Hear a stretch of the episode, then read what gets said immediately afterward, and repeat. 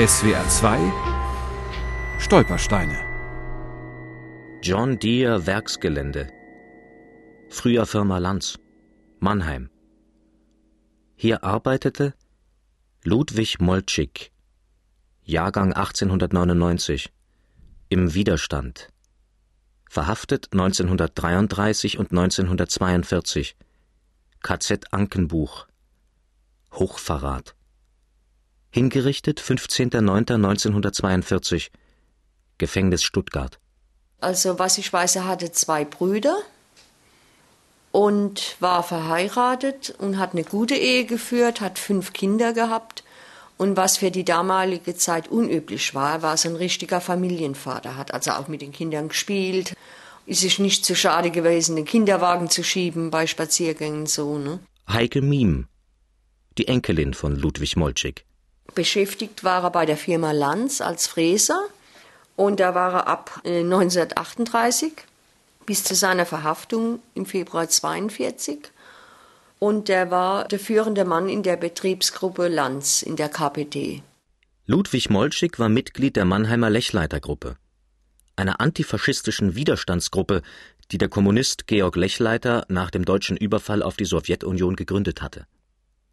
In der Lechleitergruppe waren vor allem Arbeiter und Angestellte aktiv. Sie bildeten kommunistische Widerstandszellen in ihren Betrieben und veröffentlichten zwischen September und Dezember 1941 vier Ausgaben der Zeitschrift Der Vorbote, die sie als Informations- und Kampforgan gegen den Hitlerfaschismus bezeichneten und die die Lügen der NS-Propaganda entlarven sollte. Aus der September-Ausgabe 1941 des Vorboten. Überall Verhaftungen, Erschießungen, Todesurteile, hohe Zuchthausstrafen, Einlieferung in die Konzentrationslager sind die Merkmale der neuen Kultur des Dritten Reiches. Trotz aller Terrormaßnahmen aber wächst überall die Widerstandskraft der Massen. Immer stärker die Parole Hitler hat den Krieg begonnen, Hitlers Sturz wird ihn beenden. Ja, die haben halt im Untergrund gedruckt, in irgendwelchen Kellern und so. Und dann ist immer einer äh, sag ich mal, ein Bote ist dann rum, hat die verteilt heimlich. Ne? Der Vorbote, Dezemberausgabe 1941. Armut, Not und Elend an allen Ecken und Enden. Das werktätige Volk beginnt hellhörig zu werden, zumal die Blutopfer immer offensichtlicher in Erscheinung treten. Weil die Unzufriedenheit ständig im Wachsen begriffen ist, musste Hitler eine neue Rede halten – er gab eine Vorstellung in der Krolloper, wo er die sogenannten Reichstagsabgeordneten versammelte, damit sie nicht ganz umsonst ihre Diäten einstecken. 1941, da erschien dann im Dezember der letzte Vorbote und im Anfang 1942 war dann diese Verhaftungswelle. Ne? Da muss irgendein Verräter gewesen sein, weil sie direkt von der Arbeit aus weg verhaftet wurden. Bericht vom 25. März 1942 des Reichssicherheitshauptamtes. Der Stapo-Leitstelle Karlsruhe gelang die Aufdeckung einer illegalen kommunistischen Gruppe in Mannheim.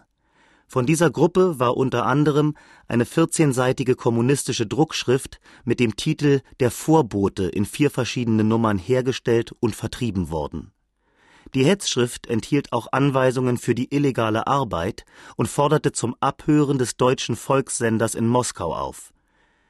Bisher konnten insgesamt 28 Personen wegen der Vorbereitung zum Hochverrat festgenommen werden.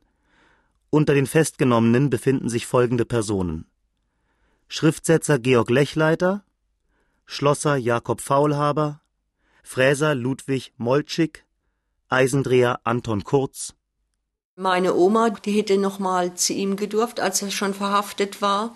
Die hat erzählt, die Oma, dass er die Hände auf dem Rücken gehabt hat die ganze Zeit, als sie sich unterhalten haben. Ne? Dass er also schwer scheinbar misshandelt wurde dort in der Haft. Ne? Und wollte halt seine Hände nicht zeigen. Sie nimmt an, dass er die Hände wahrscheinlich blutig geschlagen gehabt hat. Am 14. Mai 1942 begann unter Vorsitz des Vizepräsidenten des Volksgerichtshofes Engert im Mannheimer Schloss die Verhandlung gegen die 14 Hauptangeklagten, darunter Ludwig Moltschik.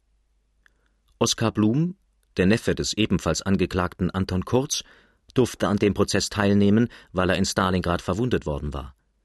Er erinnert sich. Das Mannheimer Schloss war von starken Polizeikräften umstellt, was uns sehr verwunderte. Immerhin schrieben wir das Jahr 1942. Was sollte da noch geschehen? Die 14 Angeklagten saßen ganz vorne. Sie waren doppelt aneinander gekettet. Zunächst ihre beiden Hände allein und dann noch zusätzlich die Mitangeklagten untereinander. Die Verteidiger wären besser zu Hause geblieben. Erstens hatten sie nichts zu sagen und zweitens hatten sie gar nicht den Mut, den Mund aufzumachen. So verteidigten sich die Angeklagten mehr oder weniger selbst, sofern sie nicht sofort vom Richter niedergeschrien wurden. Wegen Vorbereitung zum Hochverrat, Feindbegünstigung, Zersetzung der Wehrkraft und Verbreitens ausländischer Rundfunksendungen wurde Ludwig Moltschig zusammen mit allen anderen Angeklagten zum Tod durch das Fallbeil verurteilt. Vier Monate später, am 15. September, wurde das Urteil vollstreckt. Stuttgart, den 14. September 1942. Meine liebe Dina, ich danke dir für alles Gute und Schöne, das ich bei dir hatte. Es gibt wohl selten eine Frau, die trotz ihrer fünf Kinder so viel Liebe und Geduld für ihren Mann aufbringt, wie du es in den 17 Jahren unserer Ehe aufgebracht hast. Du hättest einen anderen Lebensabend verdient. Jetzt zu meinen lieben Kindern. Lasst euch später einmal von Mama aufklären über das Wieso und Warum meines Endes. Kinder vergessen leicht, und das ist gut so. Also seid noch einmal herzlich gegrüßt. Dein Mann und euer Vater. Die Leichen der ermordeten Widerstandskämpfer wurden als unbekannte Verbrecher deklariert, der Heidelberger Anatomie überstellt. Jede Spur von ihnen sollte ausgelöscht werden. Meine Mutter hat erzählt, sie kann sich immer gut erinnern, er war ziemlich groß und kräftig, dass er die Kinder immer rechts auf dem Fuß eine gehabt hat, links, eine hinten im Rücken, eine vorne im Bauch und er wäre mit alle Viere durch die Wohnung gelaufen. Ne? SWR 2 Stolpersteine. Auch im Internet unter swr2.de und als App für Smartphones.